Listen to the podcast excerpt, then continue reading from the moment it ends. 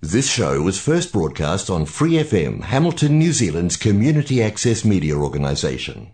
For more information on our lineup of shows and the role we play in the media, visit freefm.org.nz. This show was first broadcast on Free FM, Hamilton, New Zealand's community access media organisation. For more information on our lineup of shows and the role we play in the media, visit freefm.org.nz. 怀卡托华人之声，音质天成，悦动人生，伴我随行。怀卡托华人之声，音质天成，乐动人生，伴我随行。You are listening to Waikato Chinese Voices. Follow our radio, share the world. 您正在收听的是 FM 八十九点零怀卡托华人之声广播电台节目，我们在新西兰为您播音。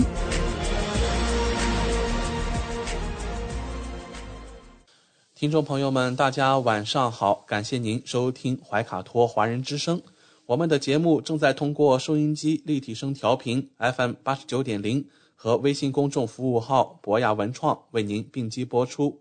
今晚黄金时段的华语播音将由我奥斯卡，还有我的搭档小峰、轩轩为您共同带来。首先和您见面的栏目是由《中新时报》特约播出的读报时间，您将会了解到明天即将出版发行的《中新时报》各个版面的精彩内容。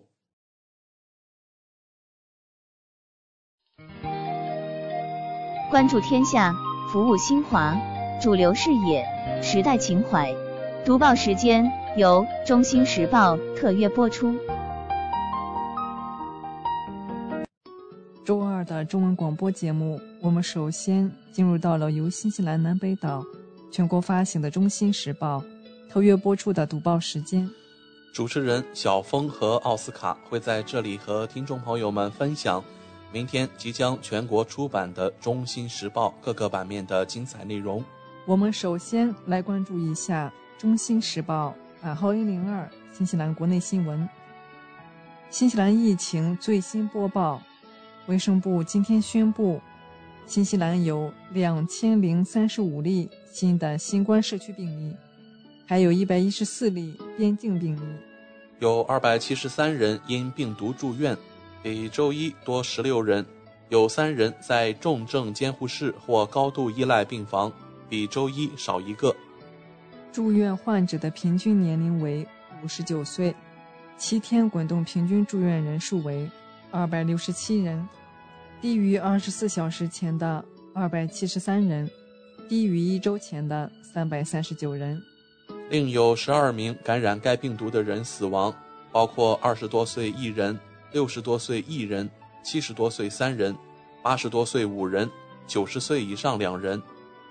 死亡者中，七名是女性，五名是男性，其中七人来自奥克兰地区，两人来自坎特伯雷。各有一人来自怀卡托、奉圣湾和塔拉纳基。现在共有一千九百三十三例死亡被确认可归因于新冠，无论是作为死亡的根本原因，还是作为促成因素，可归因于新冠的总死亡人数的七天滚动平均增长为七。社区病例的七天滚动平均值为一千七百一十九例，低于二十四小时前的。一千七百七十八例，低于一周前的两千两百五十一例。周二的病例分布在以下地点：北地八十三例，奥克兰八百零八例，怀卡托一百八十一例，丰盛湾七十四例，湖区四十三例，霍克斯湾三十三例，里德中区一百零二例，皇家路易三十例，哈拉纳基四十五例，泰拉维提二十九例。维拉拉帕十九例，首都和海岸一百一十例，赫特谷四十七例，尼尔森马尔堡五十四例，坎特伯雷二百四十八例，西海岸九例，南坎特伯雷十四例，和南部一百零二例，有四个新病例的位置未知。卫生部指出，每日报告的病例可能与地区或地方公共卫生部门报告的病例有所不同，因为报名截止时间和地区之间的病例分布不同。例如，当病例在其通常的住址地区之外进行检测时，过去二十四小时内共进行了两千八百零五次 PCR 检测，报告了七千六百一十一次 RAT 结果，活跃的社区病例数为一万两千零二十八例，他们在过去七天内被确认，但尚未归类为已康复。昨天周一报告了一千二百九十六例新冠社区病例和四人死亡。让我们来到《中新时报》A 零二国内新闻版第二篇文章：中华风韵奏响奥克兰市政厅。为庆祝中国与新西兰建交五十周年，由中国对外文化集团有限公司出品的《中华风韵》交响音乐会，九月一日在奥克兰市政厅隆重举办。中国驻奥克兰总领事阮平为音乐会致贺词，肖叶文副总领事。工党国会议员陈赖斯、国家党前主席古德菲勒与近千名奥克兰各界人士共同观看演出。阮总在贺词中表示，今年是中新建交五十周年。五十年前，中新友谊的奠基人路易·艾黎开创两国人民友好交流合作以来，人文交流一直是中新关系的基石。双方共同努力，创造了许多第一。今晚的音乐会将是首场由中新两国音乐家合作演出的交响音乐会。演出由青年指挥家莱昂纳德·维斯执棒奥克兰爱乐乐团，著名华裔钢琴家刘健同台献艺。节目以中西方家喻户晓的音乐作品为主。把中国和新西兰民族音乐特色表现得淋漓尽致。当女高音克里斯蒂娜·埃利森用中文唱起《长江之歌》时，观众给予阵阵热烈掌声，将音乐会气氛推向高潮。中华风韵是中国对外文化集团有限公司2009年创立的对外文化交流品牌，曾将大型民族歌舞诗、多彩贵州风。和优秀民族舞曲《牡丹亭》《绣娘》《十里红妆》等带至奥克兰。受疫情影响，今年中华风韵首次以交响音乐会的形式登陆奥克兰，将携手奥克兰爱乐乐团和惠灵顿交响乐团，分别于九月一日至二日在奥克兰市政厅，九月十九到二十日在惠灵顿歌剧院演绎中外经典名曲。同样受到观众的热烈欢迎和媒体的广泛关注。下面来关注《中新时报》A 零二版下一篇文章：阮平总领事致侨胞的告别信。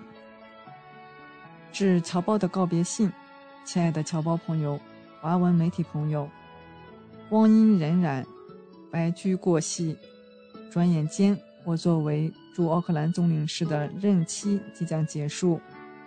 因为疫情，无法当面同各位朋友辞行，仅以此信与大家道别。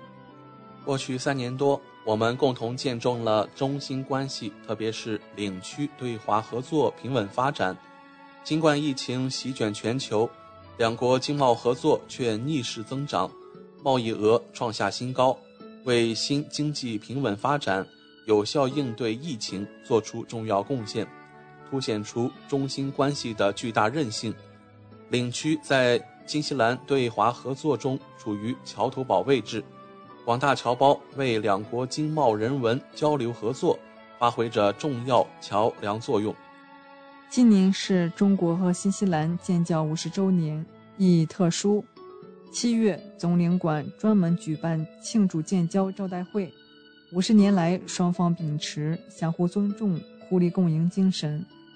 不断深化务实合作和人文交流，两国关系取得了巨大成就，造福了双方民众。展望未来，衷心希望具有争先精神的中新关系发展的更好，给两国人民，特别是广大侨胞带来更多实实在在的利益。奥克兰是我三十八年外交领事职业生涯的圆满终点，我在此度过了一段愉快而充实的时光。我十分珍惜与各华社齐心协力，共同服务广大侨胞的难忘瞬间。感谢大家给予总领馆的支持帮助。我真诚的祝愿领区广大侨胞身体健康、阖家幸福、事业兴旺。阮平，二零二二年九月一日。下面来关注《中新时报》A 零二版下一篇文章。合影总领事会见塞尔温有成委员会成员。八月三十一日，合影总领事会见塞尔温有成委员会主席阿里森·罗萨若夫斯基等。就中新建交五十周年、路易艾黎诞辰一百二十五周年活动等进行交流。何总表示，很高兴再次见到路易艾黎出生地塞尔温的朋友们。塞尔温友成委自成立以来，始终坚持艾黎精神，为促进中国甘肃省与塞尔温在农牧、教育等领域交流合作发挥了重要作用。今年是中新建交五十周年和路易艾黎诞辰一百二十五周年，总领馆愿与塞尔温友成委加强沟通合作，共同办好一系列庆祝纪念活动，继续传承和发扬艾黎精神，为促进中新民间友好、深化中新传统友谊做出更大贡献。阿里森主席表示。塞尔温友成委高度重视路易埃黎的宝贵精神财富，将继续促进与甘肃省等地的传统友谊和民间交流，期待与总领馆共同办好中新建交五十周年和路易埃黎诞辰一百二十五周年庆祝纪念活动。友成伟并将继续努力促进新中民间友好，鼓励更多青年人了解和传承爱黎精神。下面来关注《中新时报》A 零二二版下一篇文章：合影总领事出席二零二二基督城文学节活动。九月二日，合影总领事应邀出席二零二二基督城文学节活动，庆祝中新建交五十周年及怀马卡里里和恩施友城关系七周年，并代表总领馆向怀马卡里里图书馆赠书。怀马卡里里市长丹格登、国会议员马特杜利、新西兰湖北经济贸易文化协会会长周亚飞以及近百名观众参加。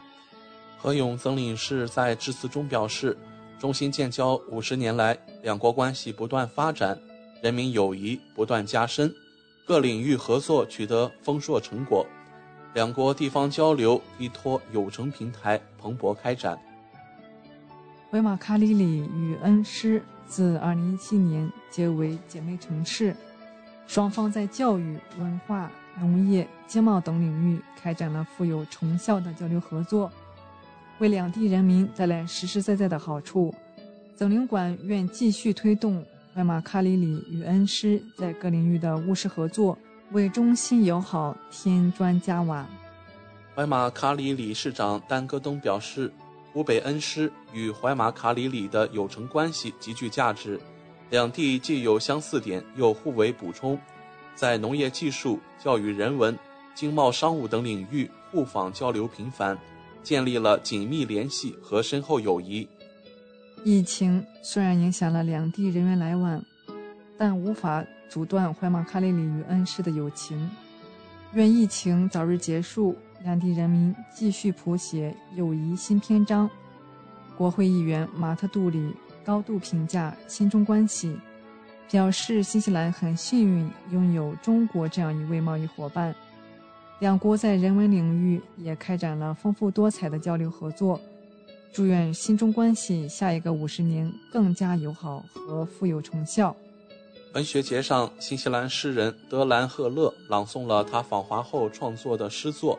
与李白共饮，嘉宾们用中庸文朗诵了中国著名诗人李白、杜甫、苏东坡的诗词名篇。节目表演精彩不断，现场观众沉浸在浓厚的中新友好氛围之中。下面来关注《中新时报》玉林儿财经版第一篇文章：主流银行重启现金激励政策，新西兰房贷成本继续下降。今天，KV Bank 重启了针对借贷人的现金激励措施，以刺激陷入低迷的房市交易活动。该行恢复了今年早些时候出台的现金激励政策，即对首付不低于百分之二十的借款人新房贷提供百分之一的现金奖励，最高奖励一万纽币。要符合这一条件，新房贷款至少需要三十万纽币，而要领取最高奖励。贷款总数则需达到一百万纽币。值得一提的是，其他银行也推出了类似的非利率激励措施，例如 BNZ 银行，该行也推出了至多两万纽币的现金返还政策，前提是贷款不少于四十万纽币。KV Bank 的资深房贷产品经理表示：“我们在六月推出了现金激励措施。”结果深受客户欢迎，所以我们打算继续提供这一优惠，以帮助更多的人实现住房梦。随着生活成本持续上涨，把钱放回人们的口袋里是件好事。他们可以用这些现金奖励来补贴购房成本，或者做其他再融资计划。据悉，KV Bank 提供的百分之一现金返还政策，适用于新住房贷款申请。时间在九月五日至九月二十五日。通常来说，银行会选择在春季出台一些政策，来刺激房市活动。在刚刚过去的一个周末，西太平洋银行已经下调了长期房贷利率，但与此同时也上调了部分短期利率。上个月，KV Bank CEO 告诉记者，春季的房市交易活动可能会升温，但不会回到过去几年的水平。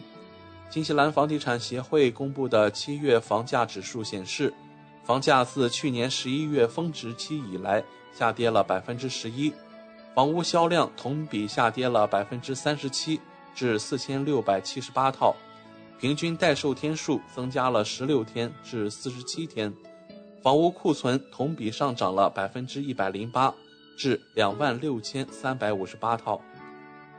下面来关注《中新时报》。零三留学移民版第一篇文章：纽国瞄准人才放宽入境，设投资移民新计划。越来越多国家开始放宽外籍人士入境限制，以吸引更多人才和资金进入。其中，今年八月才重新全面开放边境的新西兰，宣布暂时放宽外国工人入境限制。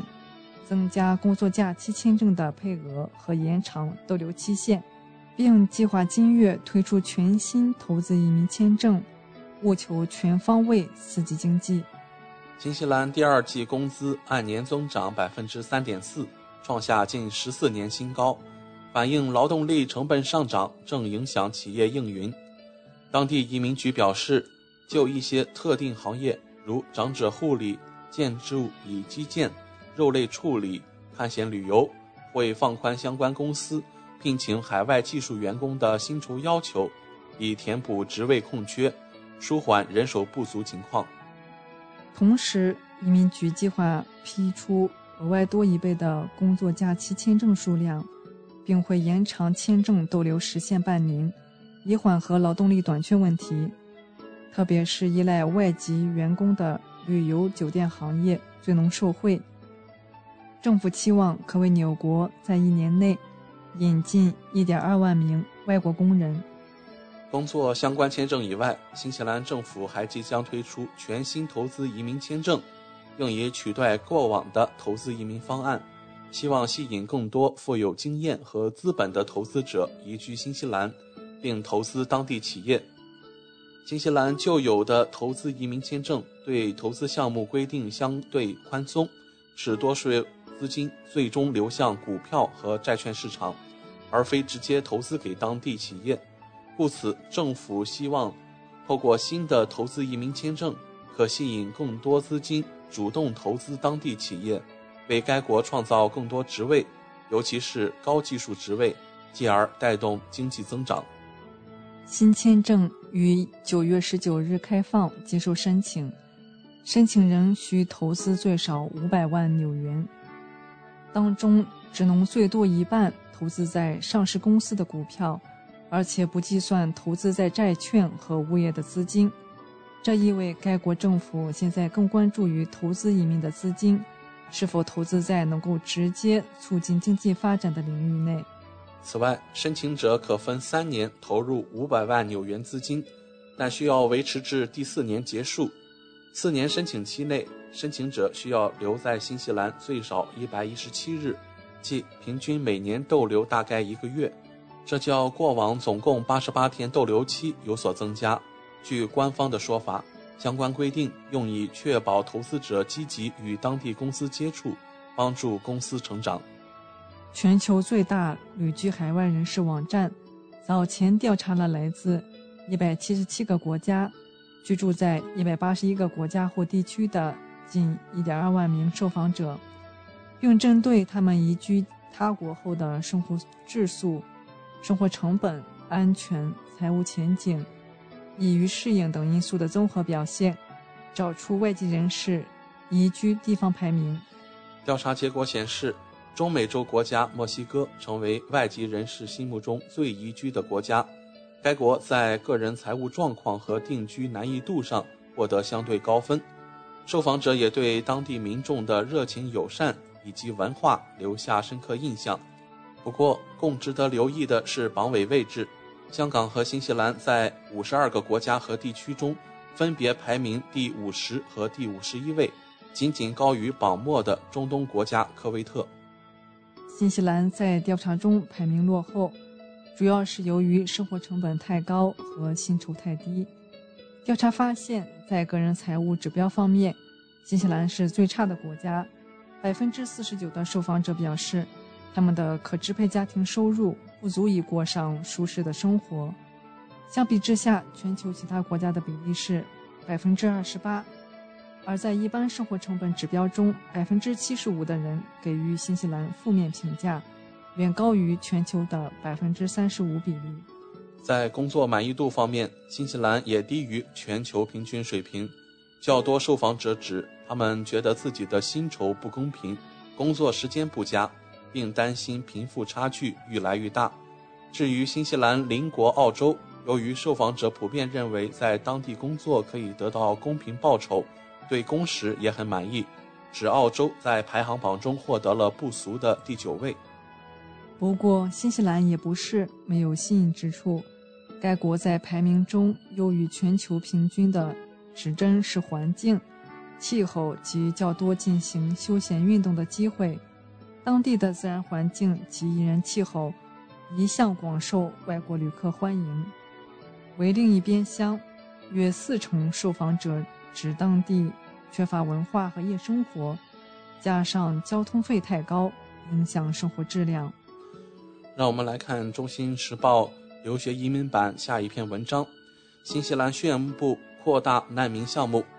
昨天，新西兰政府宣布，他们计划再次扩大其难民项目，以达到一千五百人的配额目标。据悉，自二零二零年引入这一数字以来，受疫情所带来的边境封锁影响，配额目标迟迟未能达成。此次难民政策则包括增加部分国家的难民配额，其中包括中东和非洲的难民配额。另外，吸纳二百名包括库尔德少数民族在内的叙利亚难民，紧急安置配额也从三十五个增加到一百个。去年，在塔利班控制阿富汗以后，大量难民流离失所。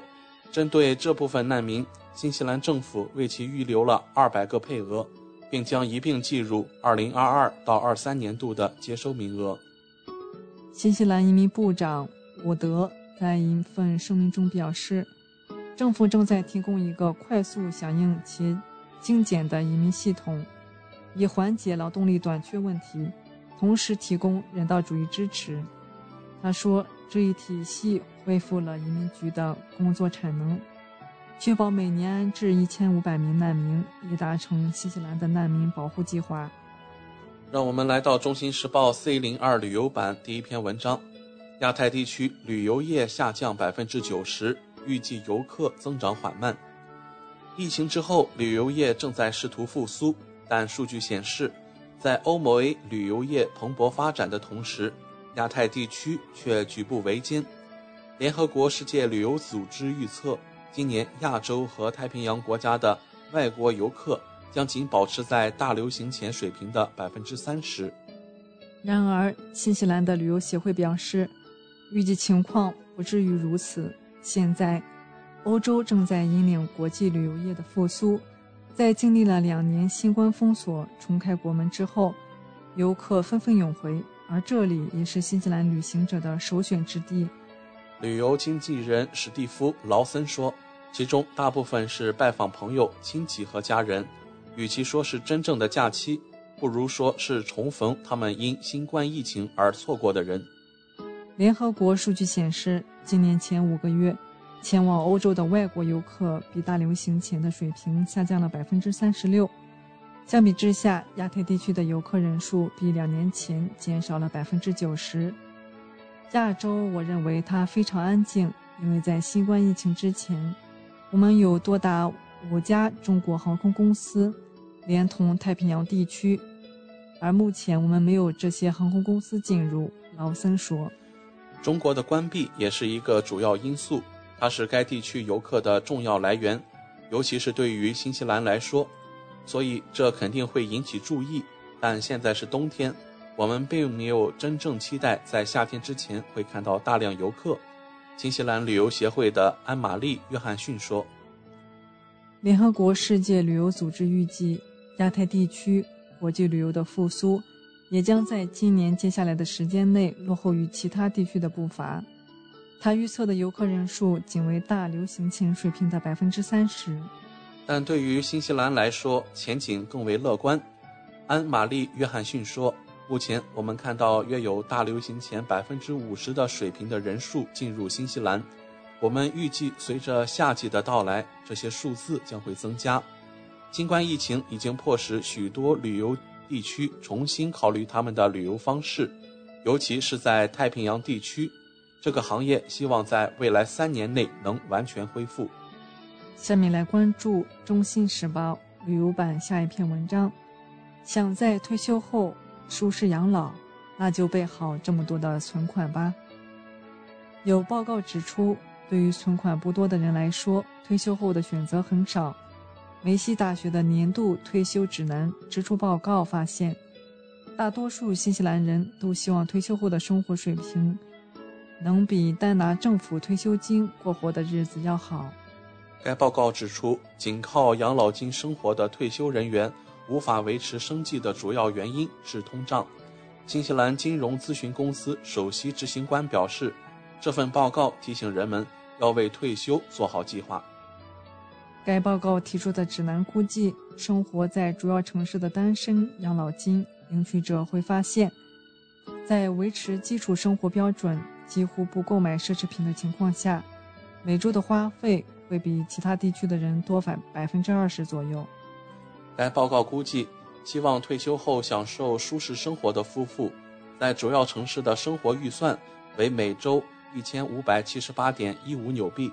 而单身人士享受舒适生活的预算为每周一千一百零七点一二纽币，在维持基础生活标准、几乎不购买奢侈品的情况下，一对夫妇每周的生活预算为九百三十一点一七纽币，单身人士每周的生活预算为七百八十一点零七纽币。目前，一对退休夫妇每周可领取养老金七百一十二点二二纽币。单身退休人员每周可领养老金四百六十二点九四纽币。在主要城市，一个两人家庭维持舒适生活标准和维持节俭生活水平，分别需七十五点五万纽币和十九点一万纽币的储蓄；而在其他地区，则分别需四十八万纽币和七点七万纽币的储蓄才能覆盖全部开支。让我们来到《中新时报》C 零四法律版第一篇文章：华裔候选人竞选广告牌遭种族主义攻击。奥克兰的几位华裔候选人震惊地看到，他们的脸被用白漆抹去或者被剪掉，而旁边的白人候选人的脸却被放过。今年再次参加竞选的 Howick 西区议员 Paul Young 杨宗泽说：“他的脸在二十多个广告牌上被剪掉或涂掉。这是杨宗泽的第八次地方机构选举，也不是他的广告牌第一次被涂抹。但他说，今年的破坏是最严重的一次。他更担心这些种族主义行为会使新的族裔候选人望而却步。这对那些想站出来为我们的社区做出贡献的年轻东亚族裔候选人来说，非常糟糕。种族主义是不能接受的。杨告诉记者，教育是打击这一问题的最好方式。但他也敦促任何目睹破坏竞选广告牌的人通知警方。他说：“如果新的候选人担心那些人或那些团体可以为所欲为，那么这种破坏行为可能会阻止他们参选。这已经不是第一次了，而且在这个地区越来越严重。”样说：“新西兰是他的家，针对广告牌的行为是不可接受的。我已经在这里生活了三十三年。”新西兰是我们的家，是我的家，所以不应该发生这样的事情。第一次参加选举的候选人温森于说，在看到他的脸被从海滩的竞选板上剪掉后，他感到沮丧和愤怒。于正在竞选浩威克西区地方委员会的一个席位，该地区的亚裔人口占百分之四十六。我想参加选举，因为我想代表并更好地服务亚裔社区。这值得尊重。我们公平地参与选举。身为和平法官和民族协会副主席的于说，奥克兰市长候选人大律师罗伯特·胡是三位东亚裔候选人之一。他们在路边的竞选板上的脸被用白漆抹去。他们是说我们的脸不够白吗？他们是说我们必须是白人才有资格参加选举吗？胡表示，他已经向警方和人权委员会报告了此事。他还打算向国际团体报告这一件事，因为针对亚洲人的种族主义在全球范围内一直呈上升趋势。新西兰人权专员说，这些都是卑鄙的种族主义行为。委员会正在进行调查。人权专员对最近发生的针对亚裔的种族主义和人身攻击案件表示关注。并希望政府在立法打击新西兰的仇恨犯罪方面加快行动。在新西兰，仇恨犯罪还不是独立的罪行，但警方正在标记偏见构成部分动机的罪行，以努力改善对仇恨犯罪的反应。警方的官方资料显示，在过去三年中有八千二百四十六起以仇恨的动机的犯罪行为被记录在案。以上就是今天读报时间的全部内容。在此，我们也感谢《中新时报》对本节目的大力支持。《中新时报 Asia Pacific Times》，新西兰南北岛全国同步发行。关注天下，服务新华，即刻关注官方微信公众服务号“中新华媒”，在线读报、华语广播、视频报道，应有尽有。您关心的时政新闻。您关注的生活爆料，您想知道的商业资讯，您想了解的社会百态，离不开您的《中心时报》。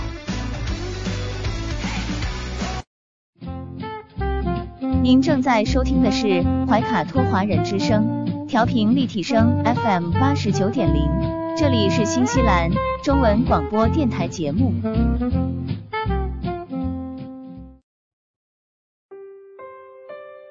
我是您的私人健康顾问，我也是您的保险索赔专家，我更是您的家庭风险管理和理财专家。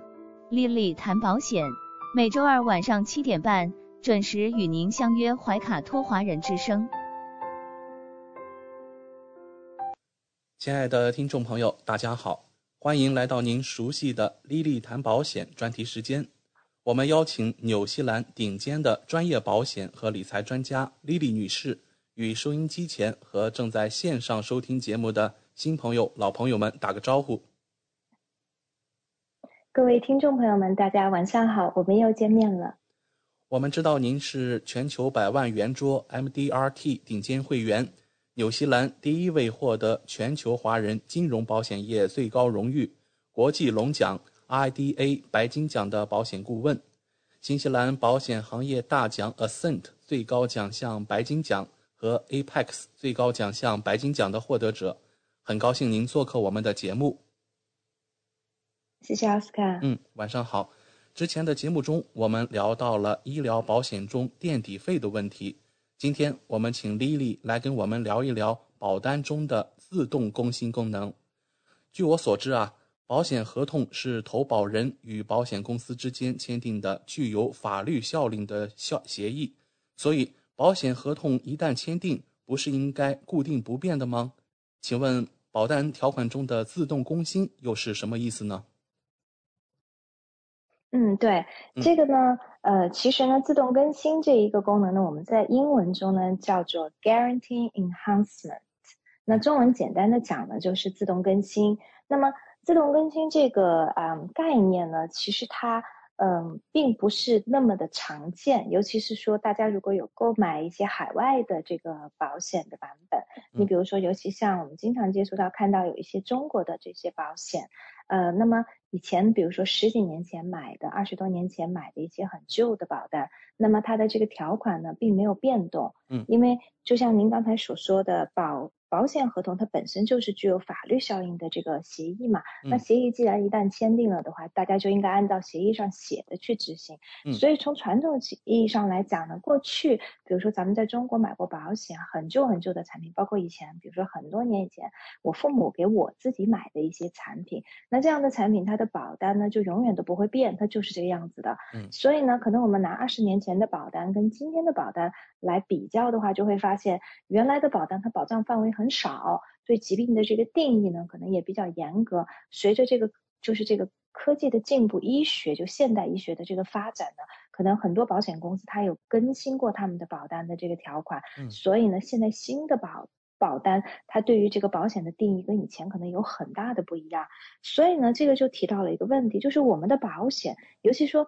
大多数人购买保险，我们都是长期持有的嘛，对吧？因为保险这个产品它本来就是一个以防一万一的，就是一个转移风险的一个工具，并不是说我们买了一定三五年我们就要索赔。那很多的人可能十年二十年持有保单，他不一定会索赔。所以等到他索赔的时候呢，可能那个时候他保单中对一些疾病的定义，对可以索赔的东西，跟这个跟随这个当时索赔情况的时候，医学的一些定义、医学的发展，它就不一样。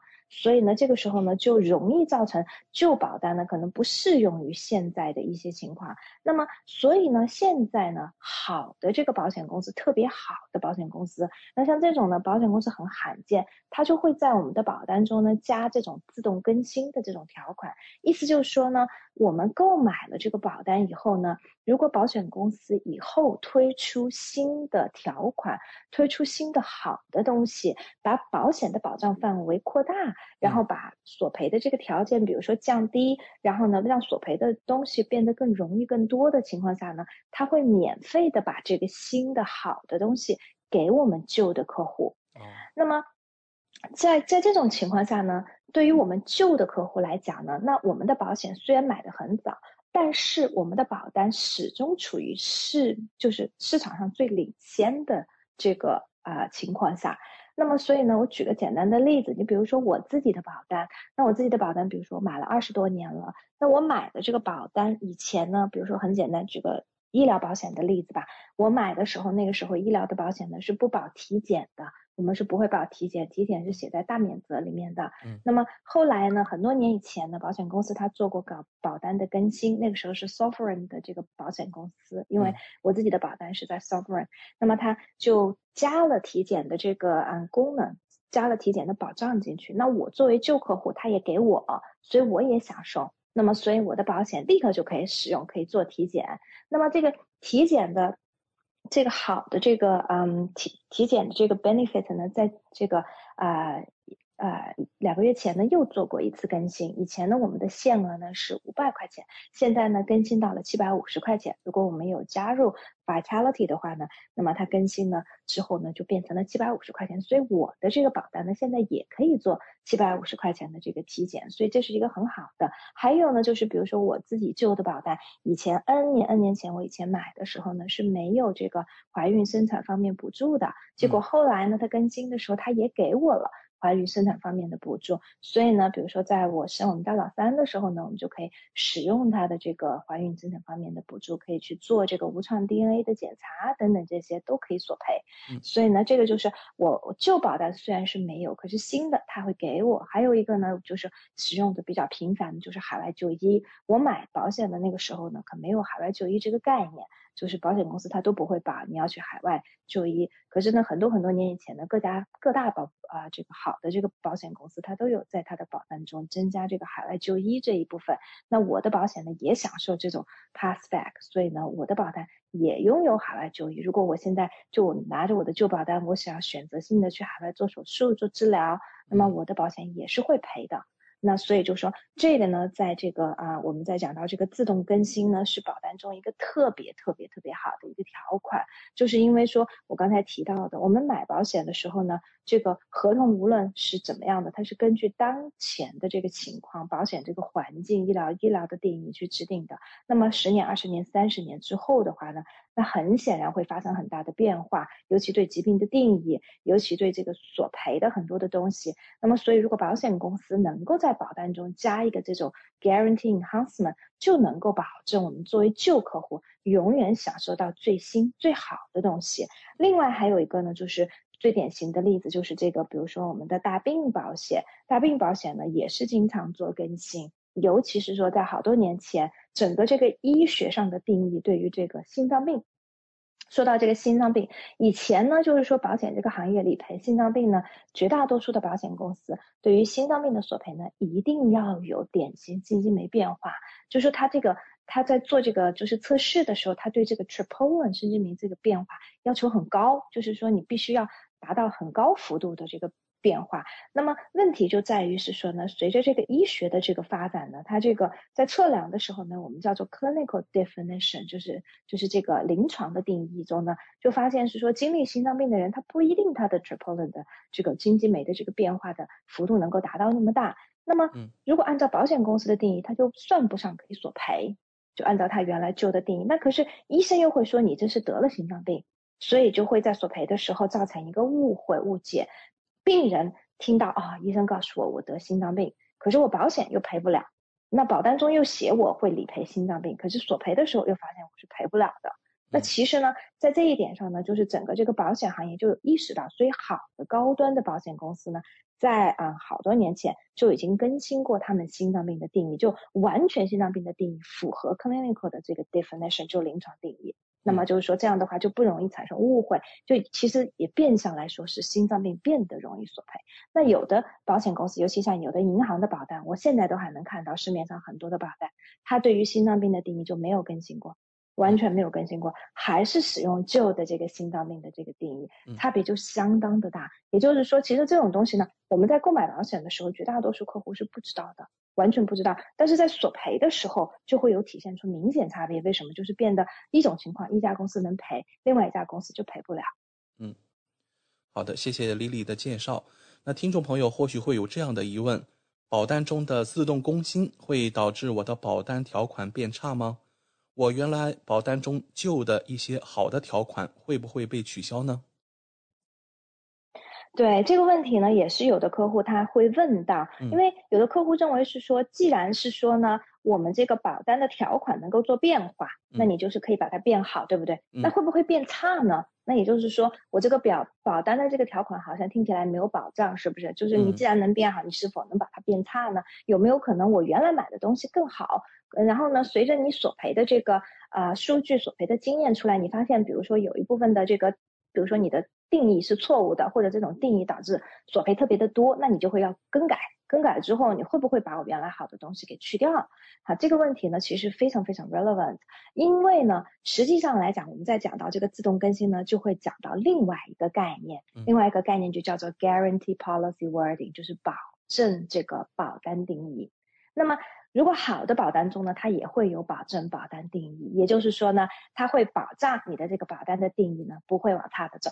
嗯，这一点就很重要了。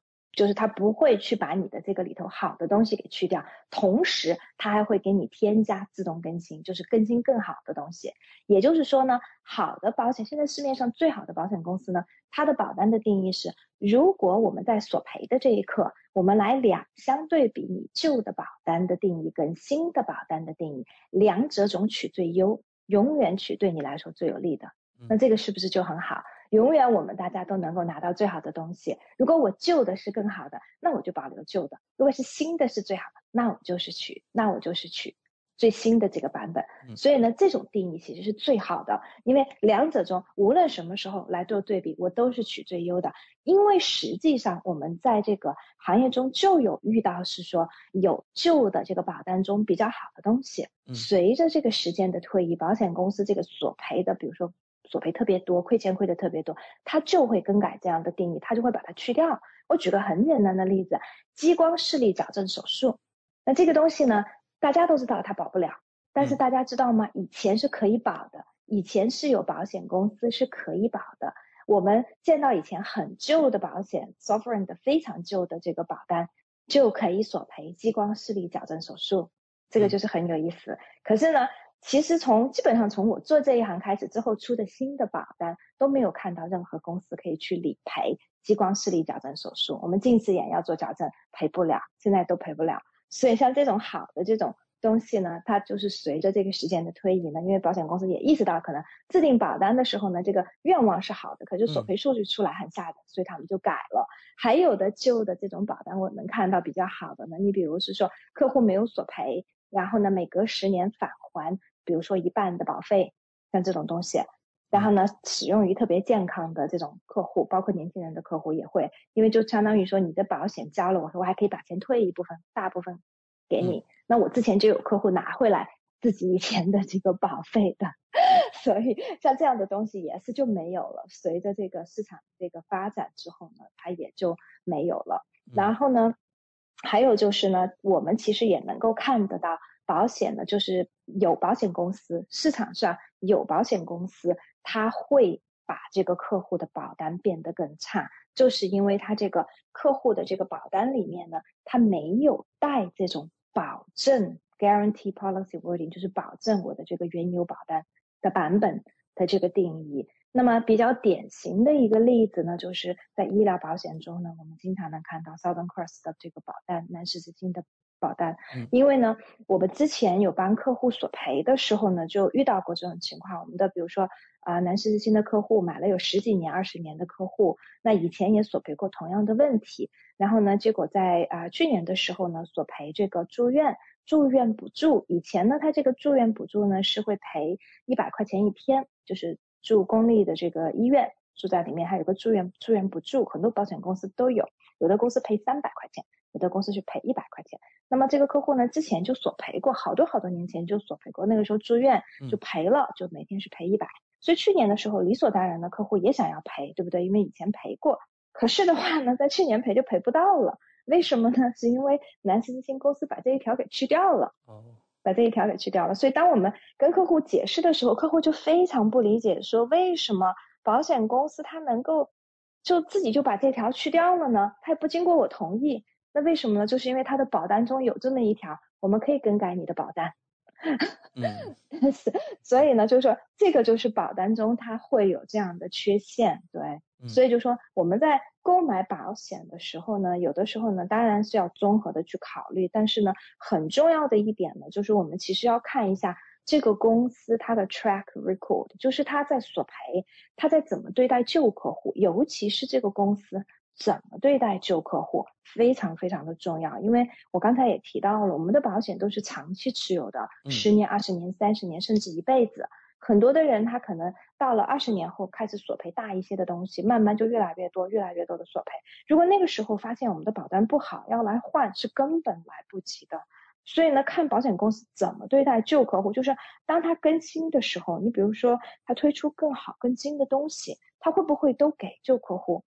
因为你可以，你可以想象，如果保险公司给旧客户，对他来说，他会马上面临很多的索赔，因为这个东西以前旧版本是不保的，但是我现在马上又给所有的旧客户，旧客户交的钱还是他们原来旧的这种 rates，并没有改改变。虽然大家涨价，因为医疗通货膨胀的原因，大家都涨，可是对于旧客户来说，他本身的保单是以前买的，所以你马上给他，比如像体检这样的东西，你马上就给旧客户，那马上他就可以索赔，对不对？那对保险公司来说，面临的就是很多的索赔，立刻就可以去做，尤其像体检这种东西又没有门槛，所有人都可以去做，可以去做。这个啊体检，嗯，那么在这种情况下，你看一个公司怎么样去对待旧的客户，你就能够知道这个公司它的其实索赔的理念到底有多好。因为大家买保险不要光去比价格，也不要光去看字面上哪个公司的哪一条，就尤其是说我经常看到，比如说某有的保险顾问说某一个公司就一条特别好，其实光看一条没有用。为什么？因为往往像这种挑出来一条去做比较的，不是所有人都能够用得到的。你要看就是整个的全面去看，说这个公司它索赔是否好，尤其是说它在保单怎么样对待旧客户，包括涨价也是一个很重要的。你看就是，嗯，之前应该是在今年初吧，今年初，呃，Partners Life 公司对它的这个风险类的产品做了很大的一个调整，当时在这个所有的这个金融的杂志上都有说。那么我们就会有接到是说有的客户他之前比如说买的这个公司的产品，然后一下子涨很多很多，那这些客户很多就会觉得说很难承受。但大多数这些客户就算来找我们，我们也帮不上忙。为什么？因为你也不能够换，因为身体上出现问题了，那你怎么办呢？你没有公司愿意接收你，那你就只能待在原公司。我们也是劝这些客户，那有的时候没办法。你就只能待在原公司，待在原公司，他又觉得非常非常的贵，因为同等类型的产品，它比别人的要贵出，比如说百分之三十或者更多。那尤其在额度买的高的情况下，那就更贵了。对，所以呢，这个就是保险呢，一定是一个看要一定要看长期。我们在选择公司、选择保险计划、选择保险顾问，一定不能短视，因为就是这个产品一定是一个长期的。所以，通常来说，一般保单自动更新时都会做怎样的调整呢？能否请 Lily 给我们举几个例子？对，保单的更新呢，它通常的调整呢是第一个增加新东西，就是原来不保的，现在可以保进去，这是第一种调整。然后呢，第二个调整呢就是更改定义，让这个索赔变得更容易，这是我们通常看到的。当然也有让索赔变得不容易的，那这种情况呢？当然我刚才前面提到了，如果你的保单中呢有这种保证两者中选最优的这种定义呢，那你就不用担心，对，因为它也改不到你头上，对，它也只是针对新买的这种客户去做这个更改，然后呢？呃，通常情况下来讲的话呢，就是我举一些比较呃这个，比如说实际上的例子吧。你比如说我拿我自己购买的这个保险产品来举例子，我买的这个呢，原来叫 s o f r e n 现在叫 AIA 的这个医疗的这个保险吧。那么这个保险呢，在四月份我刚才提到了，在两个月前呢，啊，它做过一个就是更新，就是做过一个这个医疗保险的这个更新。那我个人觉得呢，这个更新这一次的更新其实是比较好的。保险公司通常呢一年可能会做一到两次更新。其实这边的保险公司挺好的，就是它会随着这个市场还有医学上的这个发展，它经常会去把这个定义变得更好，然后呢，让我们更多的东西都能够保障进来。你比如说，我举个简单的例子吧，你比如说像 AI 这个公司，它在四月份做的这个更新里头呢，第一点就刚才我提到的，我们做体检的原来加入了 Vitality 的会员的这。就是我们这群人从五百块钱的体检限额就变到了七百五十块钱，嗯，那所以呢，我们立刻就可以用，哪怕我原来的限额已经用到，今年限额已经用到这个五百块钱，但是我马上多了两百五十块钱出来，我就还可以再用，所以这个就是比较好的一个一一个做法。然后还有一个呢，就是比较好的一个做法呢，就是说它，比如说我们在做手术的时候，然后呢，我们都会有一个垫底费。我们之前医疗保险有提到过，大家会购买垫购买医疗保险的时候，选择住院手术方面的垫底费。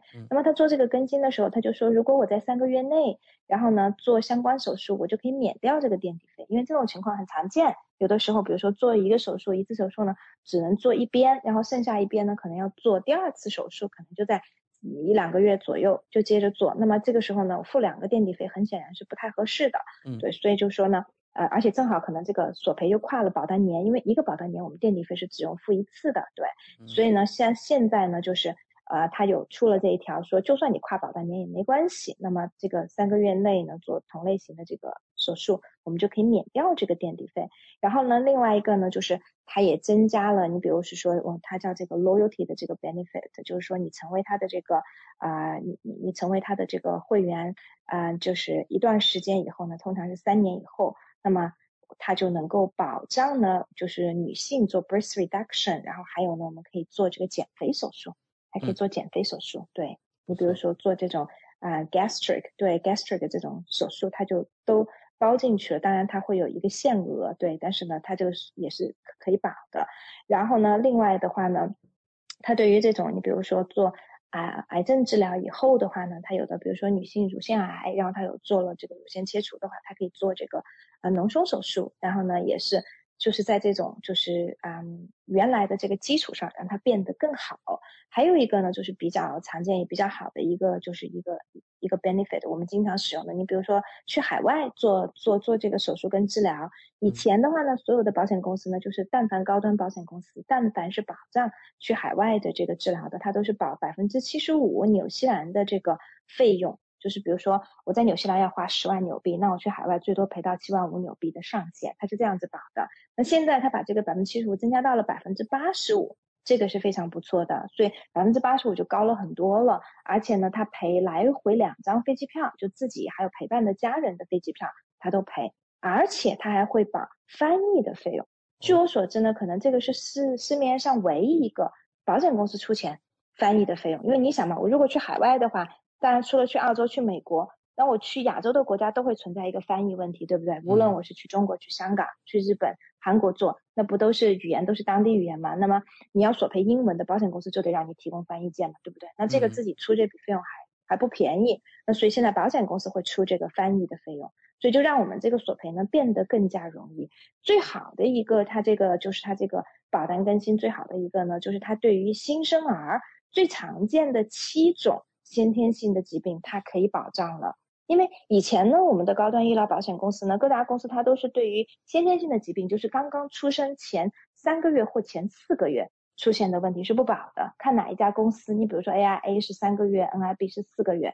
那么，比如说有的孩子刚刚出现就出生的时候，他比如说有像鞘膜积液啊、脐颤呐，还有腹股沟颤呐，或者斜视啊，或者是说像这个呃汤太这种很常见，舌系带。汤太的话，那你刚刚出生三个月内就发现，那就赔不了。可是呢，现在呢，像这些东西它都可以赔了，哪怕出生之后马上发现的，它就都可以赔。所以这个就自动加到我们新的这个保单里面。所以这一点呢，是它的一个非常大的一个改进。我个人觉得其实是非常非常的好。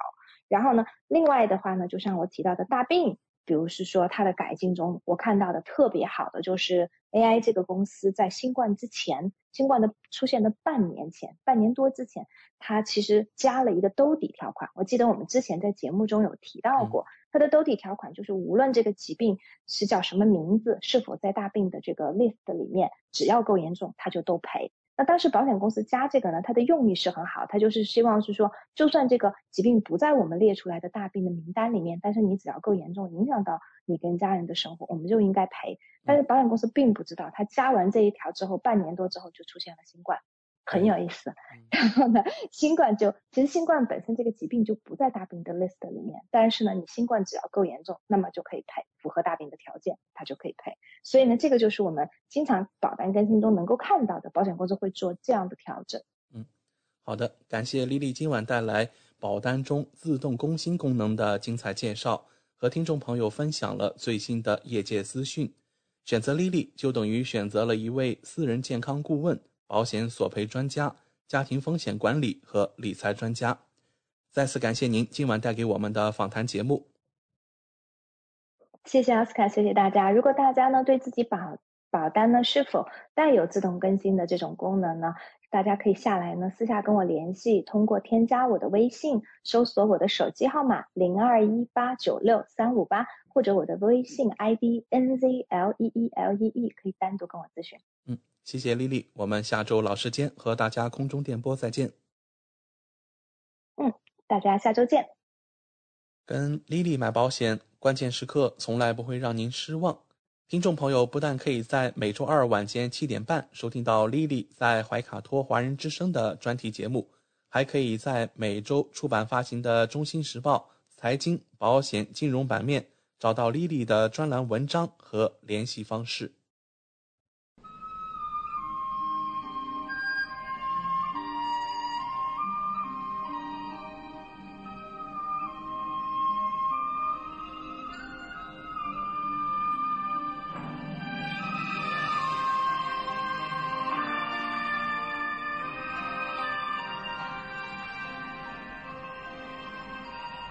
亲爱的听众朋友们，这里是怀卡托华人之声为您效劳。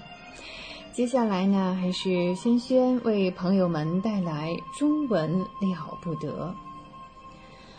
无论在祖国还是海外，熟悉的乡音总是让人感到温暖亲切。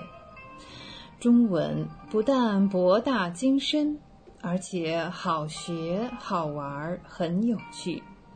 比如我们这个小栏目的名字“中文了不得”，还可以说不得了，更可以说了得。像这样的排列组合方式，在全世界的语言中恐怕是独一无二的。在每期节目中呢，我们来介绍一些中国文化常识。同时呢，聊一聊中文学习的知识点，像重点啊、难点啊，文化常识与知识点相结合，可以活学活用，事半功倍。我们的祖先呢，不仅能够辛劳精确地观测天象，周密地记载天文现象，同时啊，为子孙后代，更是为全人类留下了一份无比丰富和。宝贵的天文史资料，那从这些观测的结果上，哈，推论和计算出来的很多重要的科学结论也是由此而来。比方说，在历法方面，晋成帝时啊，有一位叫于喜呀，于喜，这大概是在公元的三百三十年左右。曾经以当时的星宿位置哈比较出了和古代星宿位置的不同，因此呢发现了岁差，岁差，并且定出了每五十年春分点在黄道要西移一度，哎，这样一种精确的推算，这在当时世界范围内是最精确的岁差计算。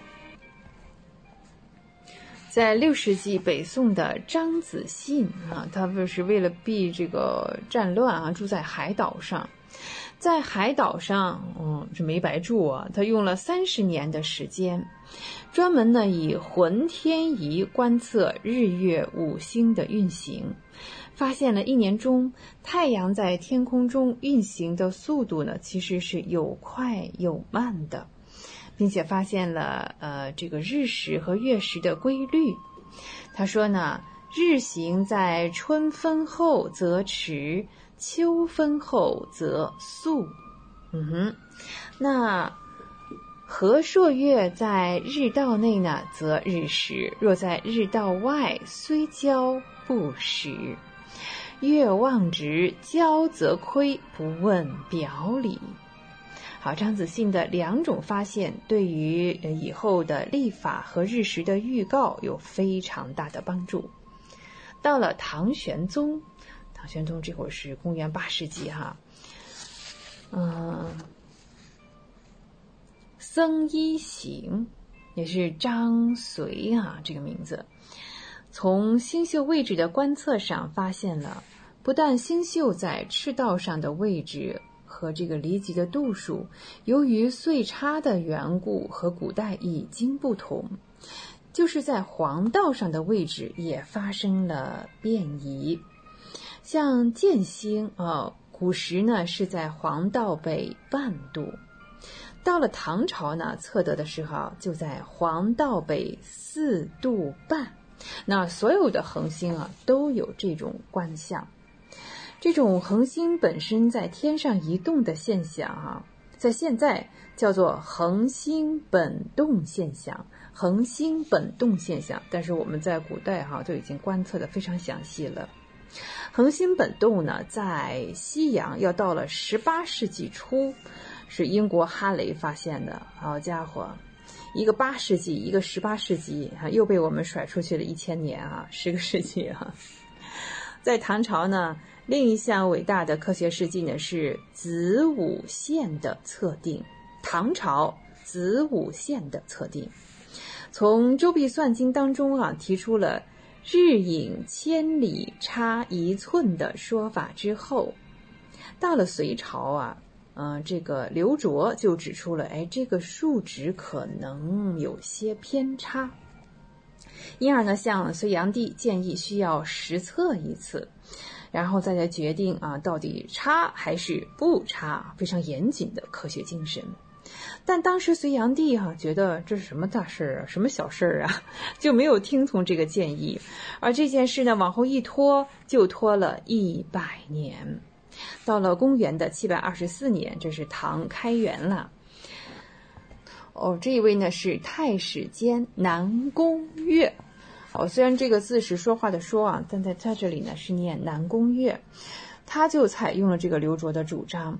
在河南一带是平地哈一带，用水准绳墨来测距离，从黄河的北岸起啊，经过汴州、许州，直到豫州，并且还量了华州、开封、扶沟、上蔡等四个地方的纬度，结果得出这个子午线呐，一度之长是三百五十一里八十步。好，按照唐朝的这个建制呢，它是以三百步为一里，这是全世界第一次实测子午线长度的科学活动。它的结果呢，在当时算是精确的，啊，不像现在这么精确哈。但是在测量的方法上呢，是一个极大的进步。在国外哈，那最早测量这个子午线是。阿尔曼蒙在公元的八百二十七年，他是在米索不达米亚啊这个地区进行的，这也是在我们南宫月测量一百年以后的事情了哈。其实一百多年啊，又是一个世纪。那到了元朝，呃，这位伟大的科学家又来了，郭守敬是的，上学我还聊过他，上期节目我聊过他，他发明了好多科学仪器哈。郭守敬呢，又发起了测量全国纬度的伟大事业。那东起高丽，高丽西至凉州、成都、昆明啊，有二十七个地点设立了二十二个观星台，也是观测台啊。这就可以说呢，我国古代天文工作那时候是一个极盛的时代了。我们前面说过啊，祖冲之和祖更之哈，这是父子二人，在公元的五百年左右，曾经指出北极星，这个离北极啊，其实还有一度多。那后来到了宋朝啊，非常伟大的科学家沈括又注意到了这个问题。沈括测定了天空北极所在，这花了是有三个多月的功夫啊。他是天天晚上对夜夜观测，画了两百多张图，哎，这才知道那时候哈，北极星已经离开北极三度还要多一些了。那在公元五百年的时候是。呃，一度多一些，到了公元一千多年的时候，就是三度多一些。沈括能够得到这个结果，从哪里来呀？完全是靠辛勤的实践而来。由于中国古代天文观测历史悠久，那天文台的设置呢也是很早的，早在三千多年前就已经有周公观景台，实际上是也叫观影台啊，这样一个设立。据史书记载，西周初年，呃，周公在营建洛都时呢，也今年的这个河南丰登县，它的古名叫阳城，东南告城县呢，东南告城镇就建立了观景台。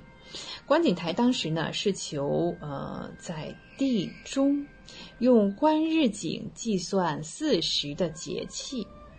原先这个台址哈，这个好几千年肯定已经不存在了。现在呢，嗯，有一个在告城镇周公庙前的观景台，这是唐朝啊后来建立的。那说起唐朝，嗯，仿周朝建的这个台子，距今也有一千两百多年了，依旧成了文物哈。那周公庙北啊，还有一座古代的观星台，那是元朝啊。是的，我们的郭先生又来了。郭守敬所建的全国的中心观测站，这个观星站呢是由砖石结构，台身呢是量天尺，嗯组成，由台身和量天尺两个部分组成。台身上下大概呈十度的斜坡，台上的北壁呢有垂直的凹槽，这是观日影的影表。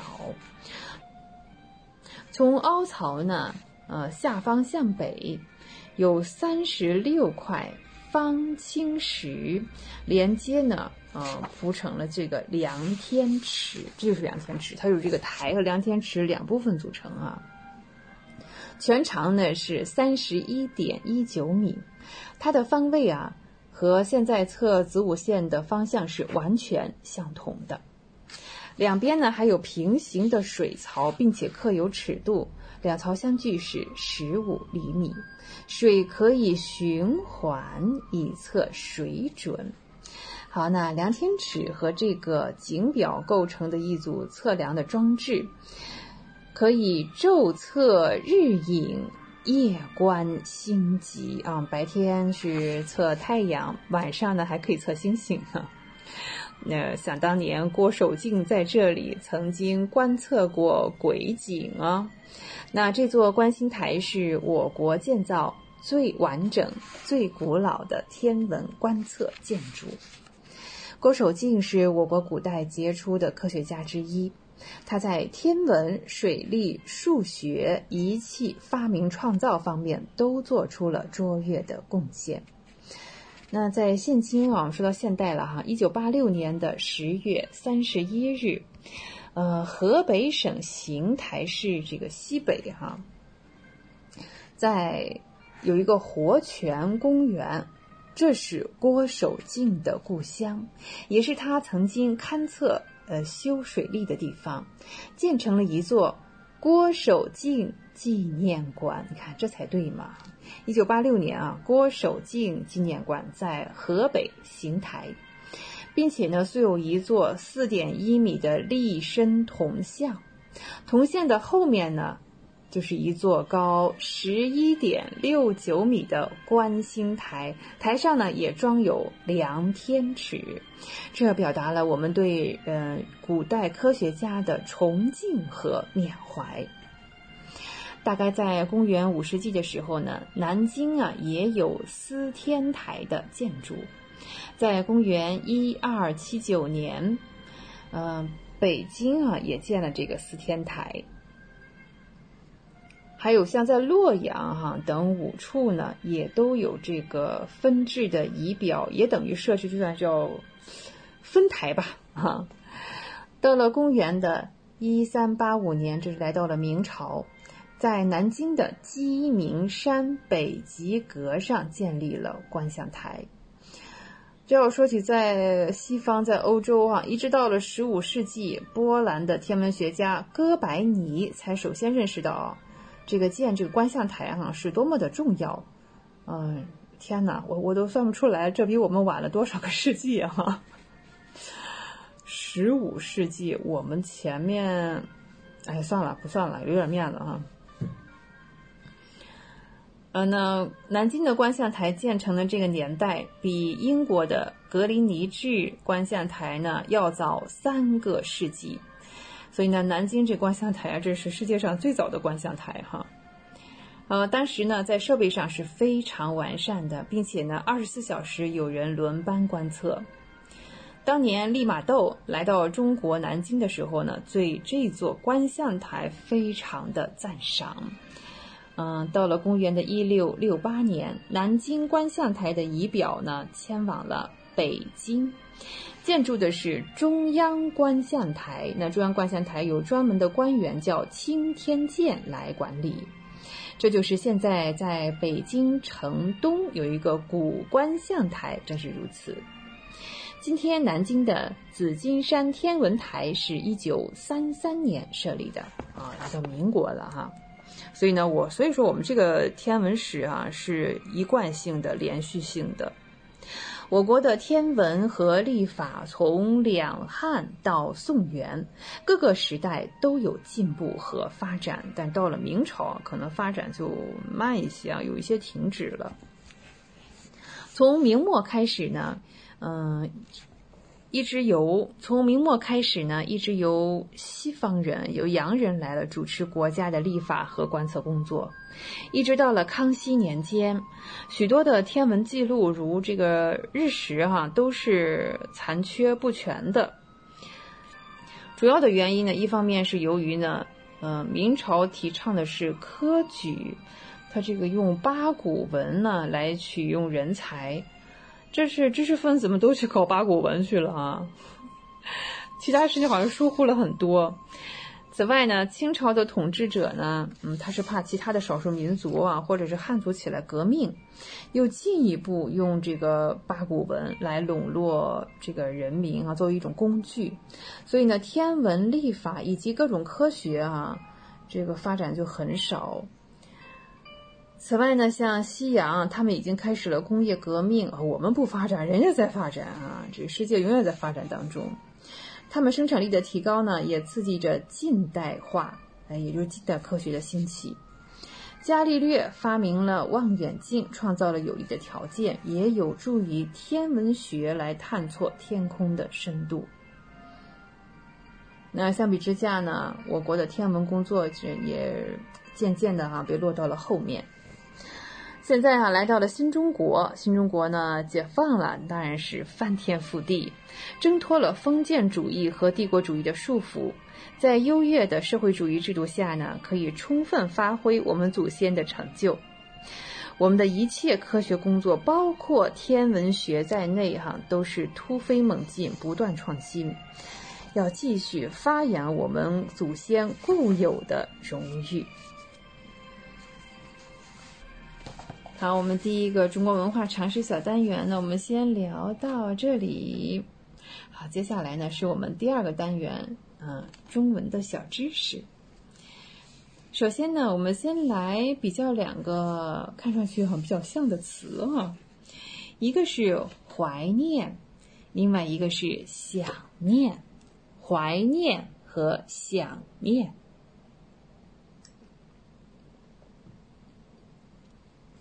这两个都是动词，表示呢对人或者是环境啊不能忘记，并且很思念的意思。有些句子当中呢，他们可以相互的交换使用。每当回忆起呃小学时代的学习生活，我最怀念的就是老师。那我最想念的就是老师。哎，这也是可以的，都对啊，这两个。那再来看他们不同的地方啊，像怀念，怀念呢，书面语用的比较多，口语当中我们用的真的不是那么多啊。比方说，小白非常怀念嗯上学的那段生活，可以的。小白非常怀念上学的那段生活。再像呢，怀念还有一种用法是想念不能用的啊，对于去世的人，或者是呢不能。再一次见到了这个环境，客观的环境，我们都可以用怀念。当用活着的人，我们不能怀念啊，去世的人才是行哈。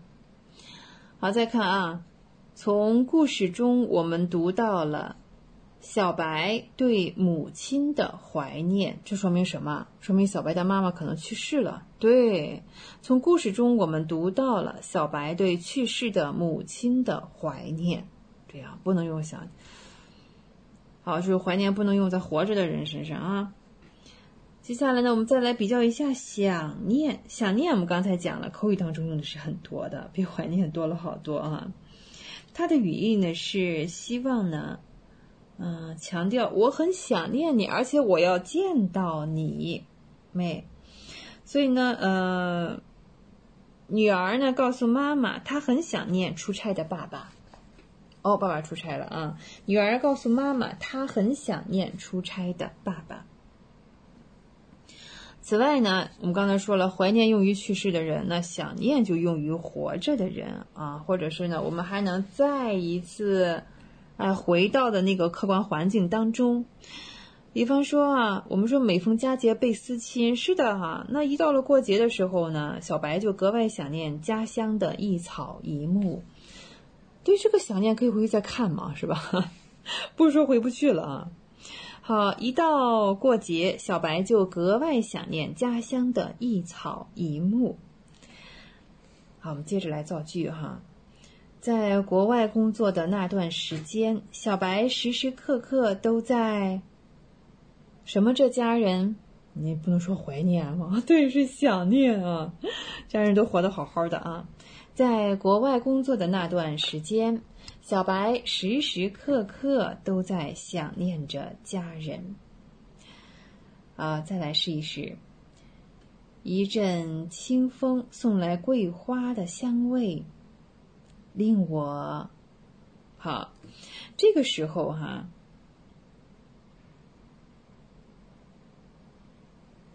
我们要看后面。说是自己的家乡啊，令我想念自己的家乡，这是可以的。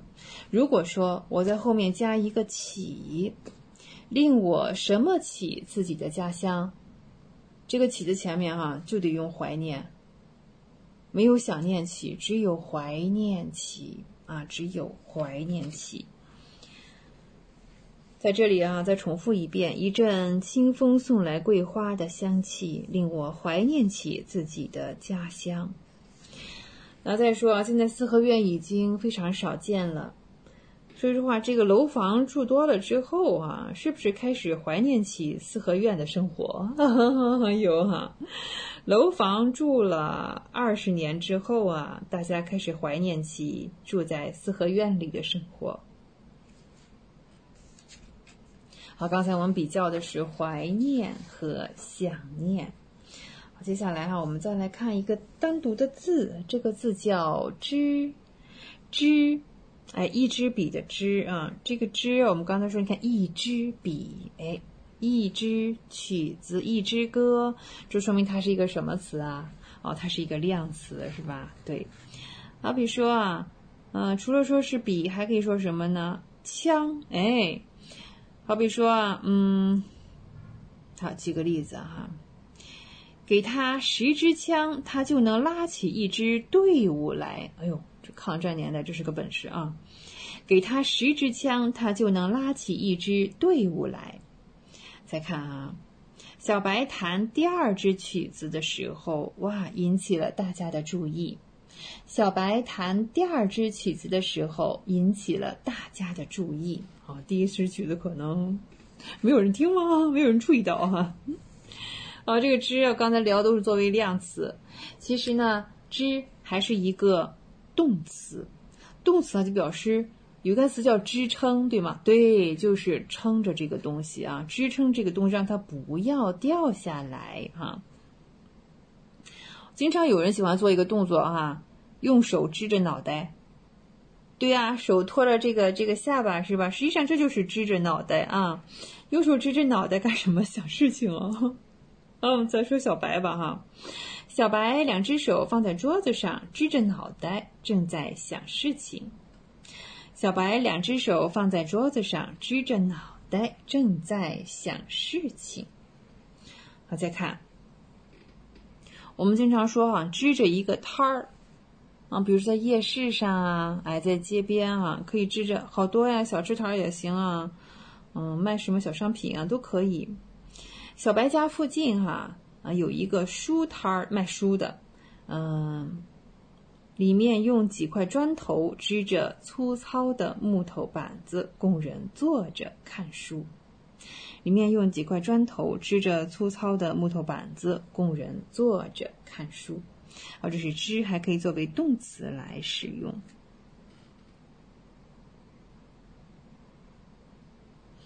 我们再举几个例子哈。好比说，哎，这支笔不错啊，又不贵，我买一支吧。好看，这支笔不错啊，又不贵，那买一支吧。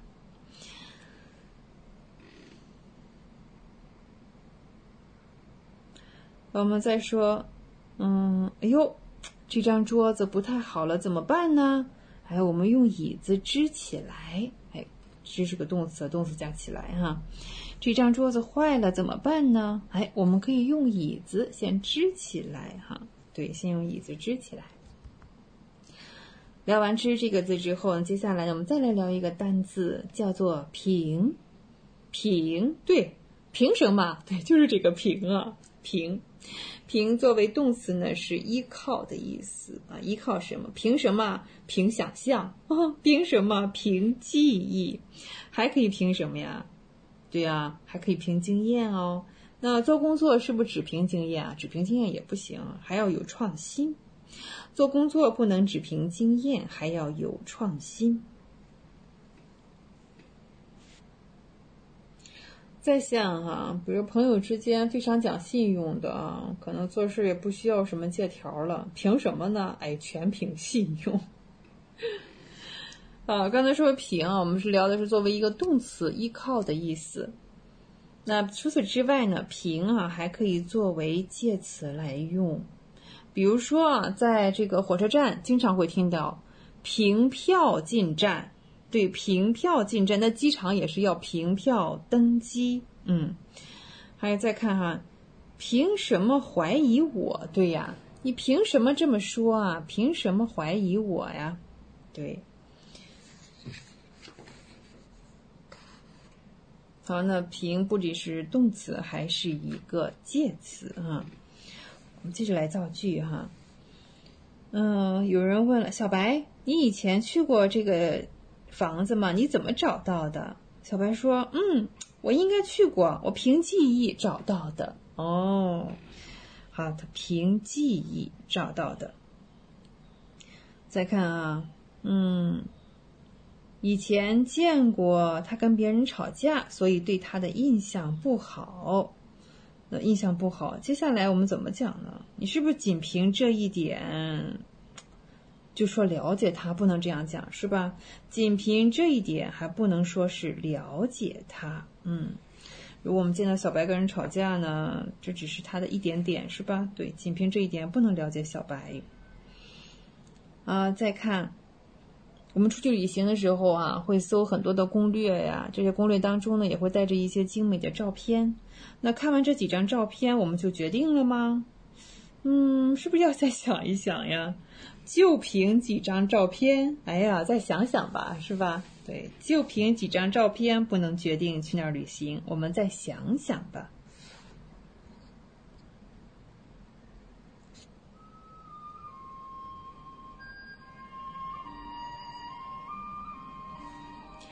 聊到这里呢，三十分钟的时间真的是转瞬即逝哈，我们又要和大家说再见了。中文了不得，中文不得了。我是轩轩，也欢迎您继续收听怀卡托华人之声的其他栏目。下期节目我们再会，再见。资讯全方位，生活零距离，新西兰大小事，有声世界，无限精彩。听众朋友们，大家好。很高兴我们在这个寂静的夜晚和您在空中电波相会了。现在我们来到了新西兰大小事节目单元，在这里我们和您分享发生在怀卡托周边以及新西兰全国的大型新闻资讯。希望今天的节目能够带给您所关心的、所感兴趣的新闻内容。我是今晚主播奥斯卡。首先，我们今晚大小事和大家分享一则最新的来自新西兰议会的决定。为纪念伊丽莎白二世女王离世，总理杰辛达·阿德恩今天宣布，将今年的九月二十六日定为一次性公共假期，名为伊丽莎白二世纪念日，并在当天举办国葬。总理表示。作为在位时间超过七十年的新西兰女王和备受爱戴的君主，以一个一次性公共假期和国葬仪式来纪念她专注公共服务的一生，是恰如其分的。伊丽莎白二世女王是一名杰出人物，我知道很多民众会非常重视这个机会去纪念她的一生和离去。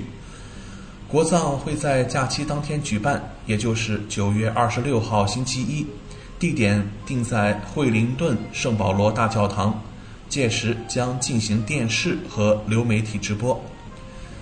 新西兰总理称，以一次性公共假期的方式来纪念女王离世。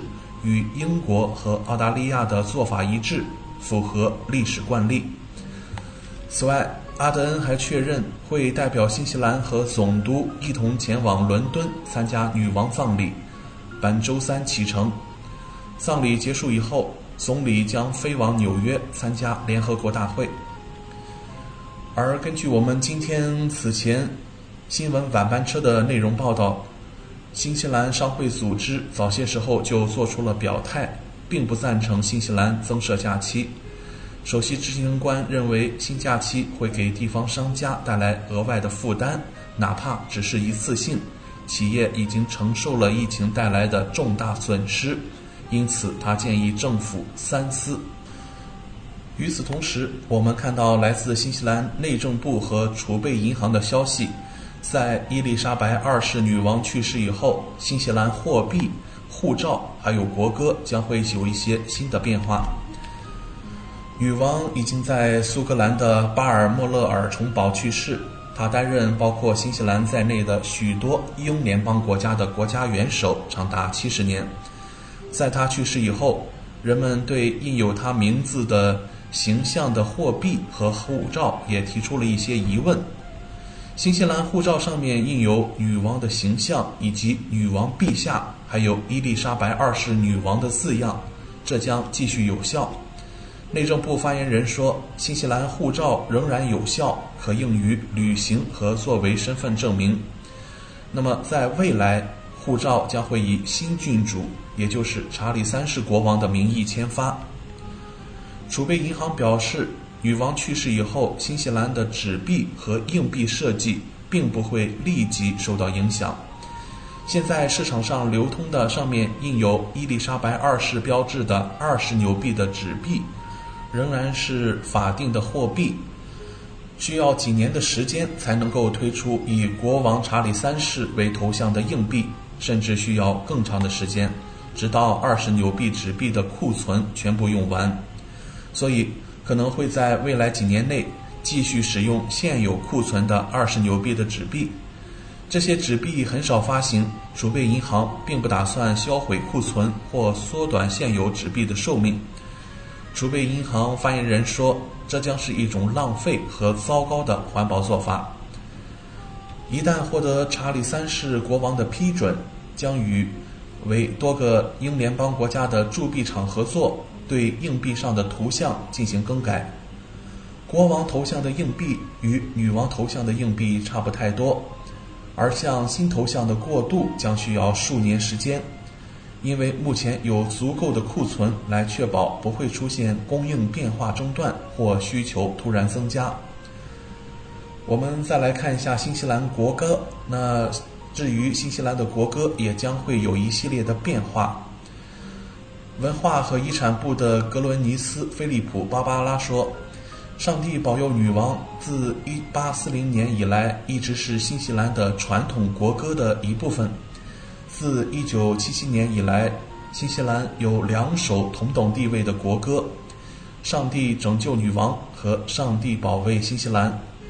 而当查理三世宣布继承王位时，措辞将会变为‘上帝拯救国王’。”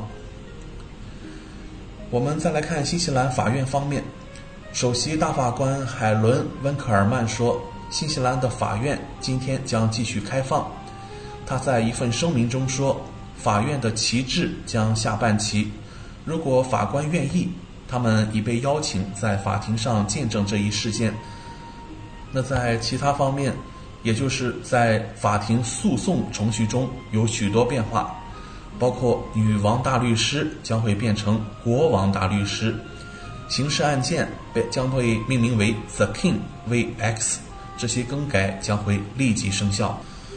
可以这样说，伊丽莎白女王的去世在世界范围内引发了哀悼，但她也同时重新引发了许多国家关于是否是时候与君主制断绝关系的讨论，这其中就包括新西兰。上周，女王在她的巴尔莫勒尔家中去世，享年九十六岁。她的去世引发了全世界的哀悼。那下周一也将举行国葬。虽然许多新西兰人正在哀悼女王的去世，但其他人认为，现在是新西兰与君主制断绝关系的合适时机。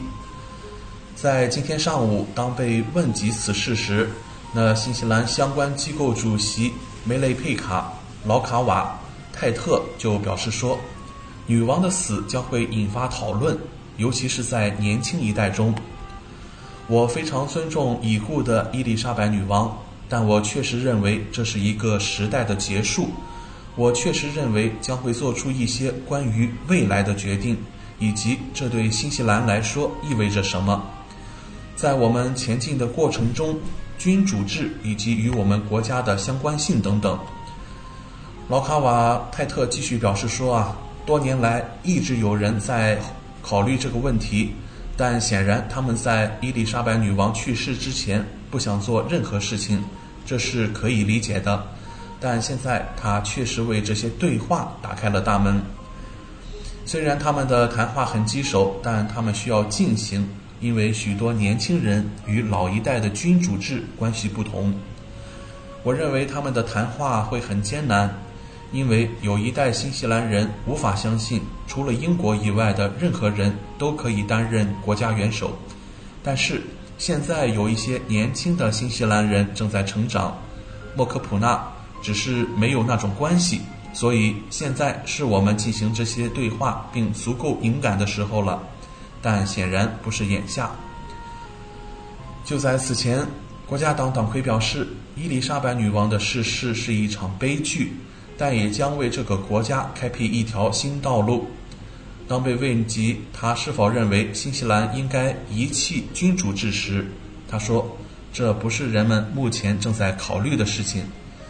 人们更加关注生活危机、住房、医疗保健和教育等成本问题。”以上就是今天节目当中带给各位听众有关伊丽莎白女王去世之后带来的一些思考和疑问。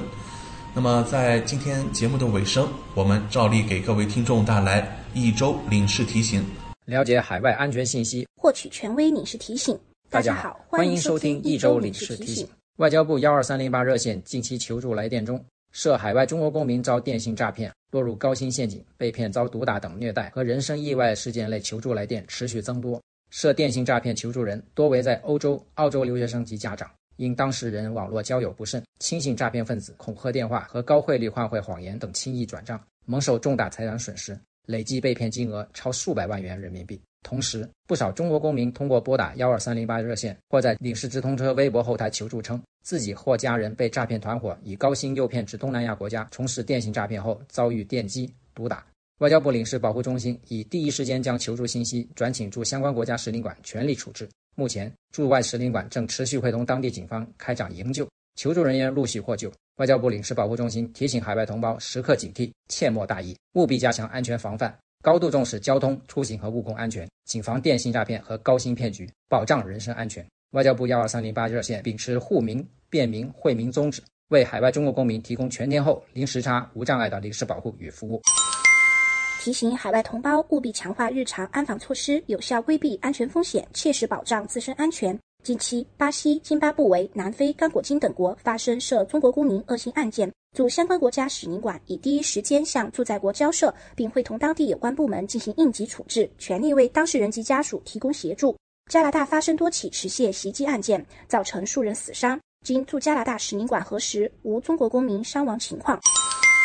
提醒中国公民申办远程结婚登记需谨慎。近来，一些中介公司在互联网上宣传，可协助当事人通过远程视频方式，自外国有关机构办理结婚登记，并称有关结婚手续不限申请人国籍、性别、所在地。据了解，目前仅个别国家可办理远程结婚登记，通过远程方式办理的结婚证很可能无法被我国和他国承认。请大家对网络宣传保持警惕，不要盲目轻信。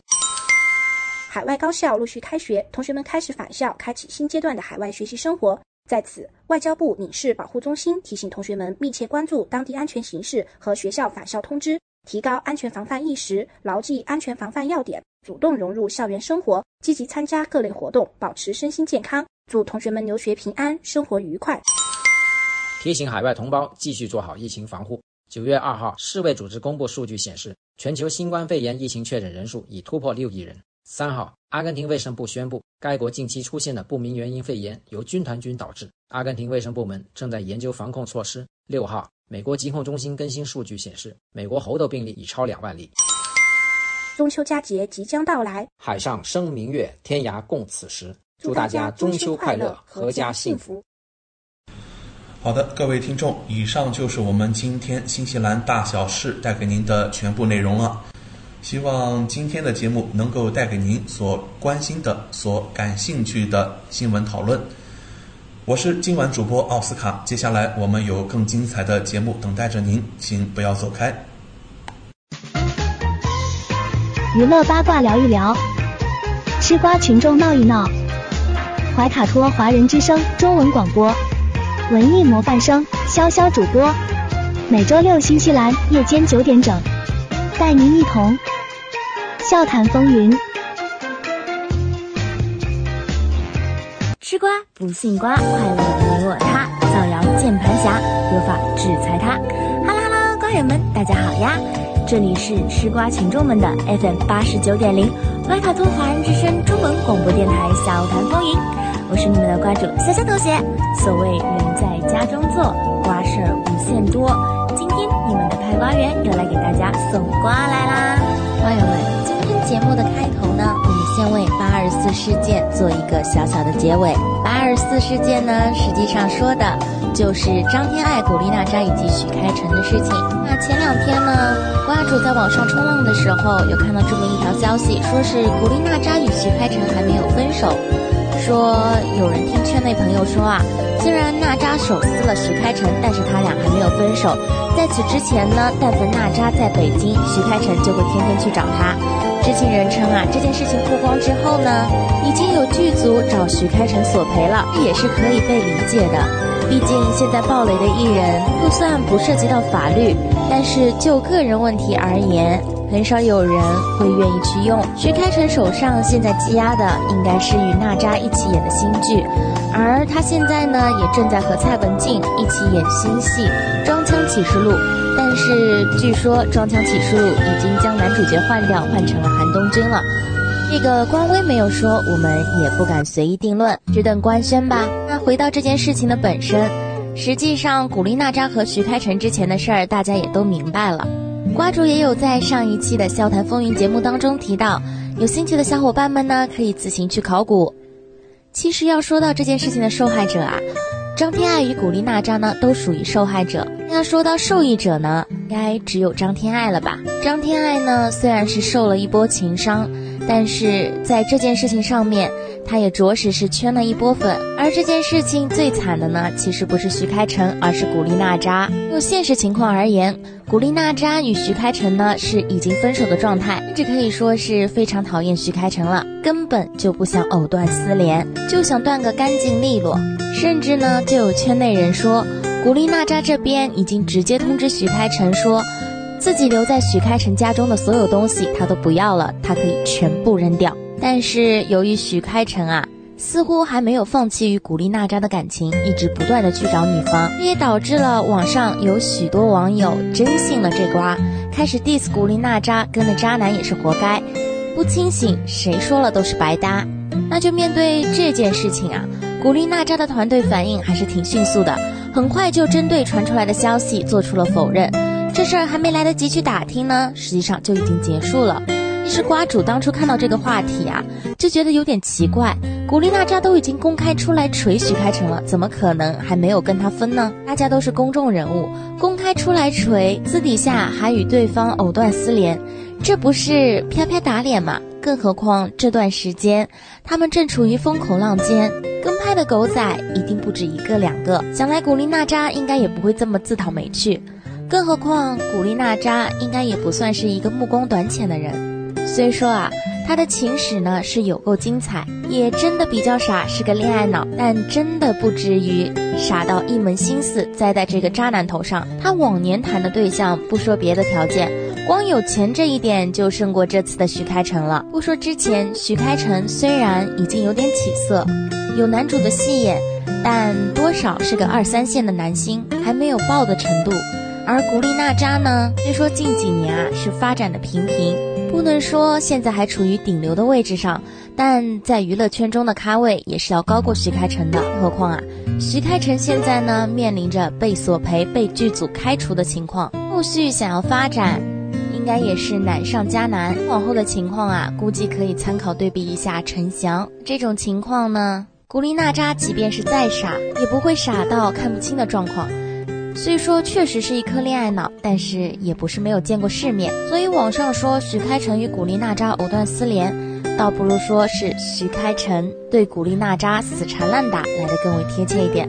好，那今天的第一颗瓜呢就已经吃完了，瓜主啊也算是给八二四事件做了一个小小的收尾。后续如果还有什么变故的话呢，不担心，瓜主一定第一时间为大家补上。来吧，先让我们听一首好听的歌曲。歌曲过后呢，再吃今天的第二颗瓜。不要走开，我们马上回来。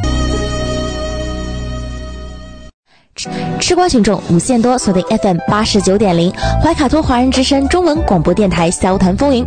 Hello Hello，瓜友们，大家好呀，我是你们的瓜主潇潇同学。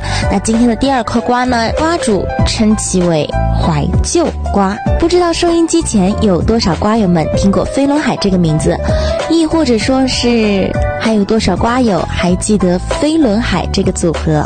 不记得的话，陈亦儒、汪东城、吴尊、炎亚纶这四个名字，相信你们应该都分别听过。这四个人出道啊，便是以飞轮海这个组合出道的。飞轮海呢，就是摄氏度的意思，而四个人分别代表了春夏秋冬。陈亦儒呢，代表了春；汪东城便是炙热的夏天；吴尊是深沉的秋天，以及炎亚纶是冬天。当初几人一经出道啊，可谓是火遍了整个亚洲。瓜主这可没有夸大哦，也许他们的影响力在韩国并不很大，但是在日本啊，一定不小。毕竟人家也有日本专辑，并且销量不低哦，可见他们在日本的粉丝基础也是不小的。而瓜主这次之所以会提到飞轮海这个组合啊，因为瓜主最近吃到一颗瓜，据说我们的陈亦儒想要让飞轮海合体，那感情好。要知道这几个人合体，这个怀旧瓜呀，真的不亚于王心凌的《爱你》。想当年啊。这台湾偶像剧称霸一方的时候，不是只有你爱我，我爱你，你是冰城甜蜜蜜这种霸道总裁，还有另外一种类型的偶像剧，充斥着热血、青春、校园，便是终极系列，由终极一班、终极一家、终极三国为首。虽然近几年终极系列呢也在不断推出新番，在瓜主看来，这就好比神奇宝贝、数码宝贝不断推。出新的翻篇，但是永远是赶不上经典的，不过是紧着一个 IP 死命磕而已。那回首当年，终极系列可真的是要比那些只谈恋爱的偶像剧要好看多了。终极系列的主演们呢，便是汪东城、陈亦儒、炎亚纶、飞轮海。与其说是终极系列成就了他们，不如说是他们与终极系列互相成就。虽说有点暴露年龄，但是如果这几个人真的再次同台的话，这波回忆瓜瓜主是必吃不可。只是就目前情况而言，陈亦儒是已经联系了汪东城与吴尊，而如果非要看到这几个人合体的话呢，应该是有点难度。毕竟这几个人合体就是奔着怀旧以及翻红去的，而炎亚。伦近期啊，真的可谓是处处爆雷。先不说他的性取向问题，他的政治导向就已经让内地无法再接受他。他近期玩的也是相当的开，瓜友就有听说啊，炎亚纶现在呢可谓是放飞自我，进出 G 八呀，一点都不遮遮掩掩，且玩的相当的开。一点都不怕有狗仔或者记者跟拍。面对这种情况啊，陈亦儒大概率应该不会去找炎亚纶了，但也有可能他会直接去找唐禹哲。其实说到唐禹哲，当初瓜主就觉得他的颜值绝对不输飞轮海这四位，只是唐禹哲啊为人相当的低调，也缺少机会演男一，一直居于男二号的位置上。虽说是红了吧，但是也没有大爆。但就此次，如果陈亦儒真的去找了唐禹哲，唐禹哲代替炎亚纶进行四人同框的话，那画面信不止飞轮海的粉丝会沸腾，连唐禹哲的粉丝也会沸腾的吧。所以想吃这颗怀念瓜的瓜友们，一定要好好期待一下我们的陈亦儒。希望这颗瓜呢，那可以实现，而不是只有风声却没有动作了。好了，这就是今天的第二颗瓜，瓜友们，让我们照常理听一首好听的歌曲，再继续吃瓜吧。不要走开，我们马上回来。你猜，我猜，你猜不猜？吃瓜群众无限多，锁定 FM 八十九点零，怀卡托华人之声中文广播电台小团风云。Hello Hello，瓜友们，大家好呀！我是你们的瓜主小小同学。听到这熟悉的开场白，熟悉的 BGM，是的，是的，瓜友们，你们的瓜主来还债来了。这次的拼瓜合集，你猜我猜你猜不猜的拼瓜内容呢？还是老规矩，就这三不原则：不点名，不放锤，不负责。而若收音机前的瓜友们有谁猜到了正主，就悄悄的，咱们谁都不要说。猜不到的也不要来问瓜主，我是不会告诉你的。好了，那就让我们进入到你猜我猜你猜不猜第二弹。弯弯 cos 平底锅男呢，其实原本就不是一个 wonderful，他呀一直喜欢的是身材丰满、丰盈的网红。那位 wonderful 的前队友因追求他而不得，所以一直在圈里啊。有意无意的宣扬他也是 wonderful，这就导致了娱圈有许多人都以为啊，原来他是 wonderful。这明里暗里呀，确实限制了他的交友范围。毕竟人家妹子如果认定你是一个 wonderful 呢，基本上就不会把你列为考虑范围之内，而是把你当成一位好姐妹。这让这位 cos 平底男呢，多少是有些头疼的，倒也确实没什么好办法。二嗑瓜呢？前段时间啊，的确是掀起一阵波澜的菲菲与鱼池。实际上，他们两个人呢，确实是分分合合，合合又分分。这当中呢，菲菲确实不那么的无辜。据说啊，当年菲菲凭借一部剧大火了之后，风光了一些日子，但随后呢，由于资源并没有跟上，演技呢也没有什么突破，多少呢是有点跌落神坛的意思。为了再次回归事业巅峰。飞也是选择走起了捷径，而每当他找到对象走起捷径，是他与鱼池分道扬镳的时候，当目标舍弃他，便会转头回归鱼池的怀抱。一来二去呢，便也就形成了他们两个分分合合的景象。但鱼池这边他上位啊，也是个不清不楚、不明不白，并且两个人红利呢也算是一起吃，所以说这两人啊倒也是半斤八两。可两人呢确实是有真感情的，不是鱼池这次实在是渣的可以。菲菲也不会直接拿出来实锤给他。接下来是第三颗瓜，潇洒小姐呢，近几年也算是看破红尘，面对小鲜肉呢，依旧是源源不断，一个接着一个，感情上倒也是没有什么空档期。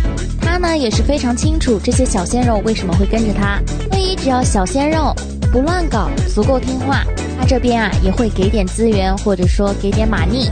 虽说情感上偶尔呢还是有点空虚，现在呢也正如他自己作品里面写的那样，真正的成为了一个潇洒小姐，异常的洒脱了。住在这里呢，还是希望他可以找到真爱的。说到这里呢，不得不再 Q 一下另外一位珍惜女性，她的情况呢，其实与潇洒小姐是有点异曲同工的，身边呢也是有一个男伴，一个小鲜肉。小鲜肉听话呢，他就给点资源，给点钱作为奖励。对红尘呢，他也是洒脱并且看淡。只是这两位不同的是，后者呢已经有了自己的孩子，也体验过爱情一整套的流程，而前者呢，因为身体原因，想要留有后代，还是得好好保养的。最后一颗三字男星啊，最近被爆出了 PC 事件。但实际上呢，这个事件娱圈里大多数人都是知道的。可以说，现在的娱圈啊，基本上就是你别做什么坏事。只要你做了坏事，那你一定就藏不住。这次他 PC 被爆出来，却不是因为他正在 PC，而是因为他正好在 BB。具体情况呢？那就要锁定我们的 FM 八十九点零怀卡托华人之声中文广播电台小谈风云节目喽。好了，那本期的你猜我猜你猜不猜第二弹就到此结束啦。而今天的娱乐瓜呢，也就都吃完了。瓜友们觉得怎么样呢？先让我们听一首好听的歌曲，歌曲过后呢，你们的电影瓜主即将上线，为大家带来本周的电影推荐。那不要走开，我们马上回来。吃瓜群众无限多锁定 FM 八十九点零怀卡托华人之声中国广播电台笑谈风云。Hello Hello，瓜友们大家好呀，我是你们的瓜主七千头。现在在本周的电影推荐呢，瓜主为大家带来的是一部豆瓣评分七点五分的近期电影，叫做《妈妈》。在作者自述当中，关于妈妈呢，他是这么说的。妈妈是每个孩子最熟悉的人。当我们被孕育的那一刻，她就要变成两个人。我们吸收她的养分，撑大她的肚皮。出生的那一刻，才知道生命原来是互换。不是所有的婴儿都能安然落地，不是所有的母亲都能抱住自己的小孩。那根我熟悉的血肉脐带被剪断，不是分离，而是母子命运连接的开始。从说话、站立、走路、幼儿园、小学。中学、大学，成家立业，年过半百，人生古稀。我们清楚人生中的每一个阶段，但不会记得叫过几次妈妈。妈妈太日常，太普通，太不需要被记住。她像一个幕后工作者，用尽一生养育你，打扮你。当我们成熟了，漂亮了，她却变弱衰老了。她不一定参加你人生的盛宴。但会一直在身后看着你，祝福你。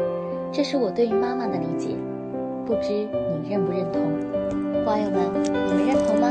好了，那今天所有的瓜呢就都已经吃完了。瓜友们觉得怎么样呢？想要继续和三三同学一起吃瓜以及喜欢电影的小伙伴们，就一定要记得在每周六收听我们的 FM 八十九点零怀卡托华人之声中文广播电台小谈风云。我们在这等着你们，那我们下期节目再见，拜拜。快要九点钟了。我们今晚怀卡托华人之声黄金时段的华语广播也将告一段落。